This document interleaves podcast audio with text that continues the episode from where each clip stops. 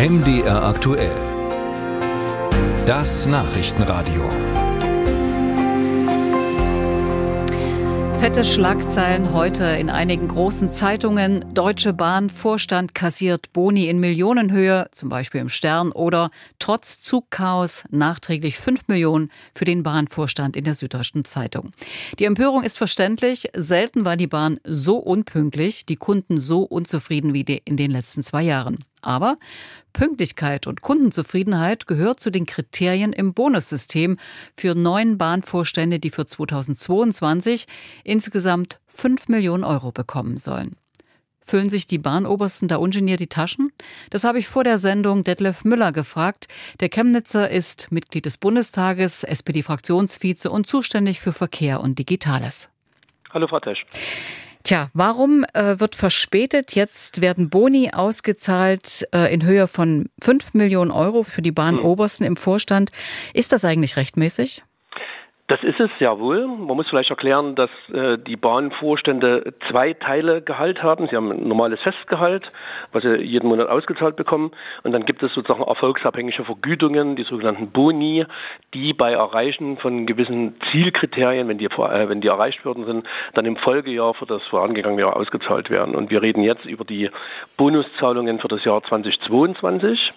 Die wurden in diesem Jahr noch nicht ausgezahlt, weil die Bahn, wie viele andere Unternehmen, äh, die Strompreisbremse in Anspruch genommen hat. Und wir haben als Gesetzgeber ja damals festgelegt, solange wie äh, die Unternehmen auch Geld vom Bund in die Hand nehmen aufgrund der aktuellen Lage, dann erfolgt in den Unternehmen keine Bonuszahlung. Und das Herr Müller, Sie haben gerade gesagt, wenn die Kriterien erfüllt sind für die Boni-Zahlung, also das heißt, es gibt Kriterien, Pünktlichkeit gehört dazu. Mhm. Aber wir wissen alle selbst, ich nehme an, Sie fahren regelmäßig mit der ja. Bahn. Äh, wie können die Boni dann so hoch sein, wenn die Pünktlichkeit so schlecht ist? Ja, machen wir uns mal nichts vor. Das, dieses ganze Thema Bonussystem und Auszahlungen auch in diesen, diesen Höhen ist ja immer ein öffentliches Aufregerthema, auch zu Recht. Jetzt muss man ganz einfach sagen, der Aufsichtsrat legt diese Kriterien fest. Der Aufsichtsrat legt auch fest, ob es da eine gegenseitige Verrechnung gibt, also auch die Gewichtung. Zum Beispiel die Mitarbeiterzufriedenheit wichtiger als die Pünktlichkeit? Da habe ich eine persönliche Meinung dazu, nämlich nicht. Aber diese Systematik, die läuft schon seit vier oder fünf Jahren und wir müssen alles dafür tun, dass die Systematik einfach alltags- und praxistauglicher wird und sich an den normalen Zielen, den Konzernzielen der DBAG aus, äh, aus, ausrichten muss. Und das ist Verlässlichkeit und Pünktlichkeit. Die Kriterien müssen in Zukunft eine viel, viel größere Rolle spielen. Also wenn Sie sagen, und Sie sind Lokführer von Beruf und wissen, wovon Sie reden, Zufriedenheit der Mitarbeiter, ist da einfach auch ein Berechnungstrick dahinter? Na, als Trick würde ich es nicht bezeichnen. Also hier haben wir natürlich das Unternehmen, was in der Öffentlichkeit steht, über das auch jeder mitredet, wie bei der deutschen Nationalmannschaft. Hier geht es darum, dass Pünktlichkeit und Verlässlichkeit eine viel höhere äh, prozentuale Gewichtung bei den Bonuszahlungen erhalten müssen in Zukunft. Und das wird auch so ab dem Jahr 2024 passieren. Also Sie sagen, da wird schon dran gearbeitet, denn man fragt sich ja, ja im Aufsichtsrat, der den Vorstand kontrollieren soll, sitzen Vertreter sowohl der Bundesregierung als auch der Gewerkschaften. Was wird denn dann kommen, damit die Boni vielleicht ehrlicher verdient werden? Jetzt bin ich ja nun nicht Mitglied des Aufsichtsrates, deswegen kann ich da gar nicht so viel konkret darüber berichten, weil mir weder die Zahlen noch die Zielvereinbarung vorliegen.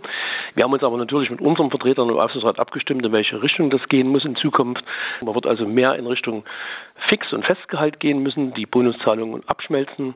Und dort würde es darum gehen, solche Kriterien wie Pünktlichkeit, Verlässlichkeit, Netzzustand, das ist auch ein ganz wichtiges Kriterium, in Zukunft höher zu gewichten, prozentual und vielleicht auch das möglich zu machen, dass die einzelnen Kriterien nicht miteinander verrechnet werden können. Wir haben ja jetzt derzeit die Situation, wenn Sie eine hohe Mitarbeiterzufriedenheit haben, aber eine geringe Pünktlichkeit und das rechnet sich dann gegenseitig auf, dass Sie trotzdem den vollen Bonus kriegen. Und das muss in Zukunft vorbei sein. Und das soll ab 2024 greifen? mir versuchen, ich habe das mit den zuständigen Mitarbeitern im Ministerium schon mal besprochen, das soll im Aufsichtsrat beschlossen werden. Den aktuellen Zeitplan kenne ich nicht, aber es soll ab 2024 gelten, ja.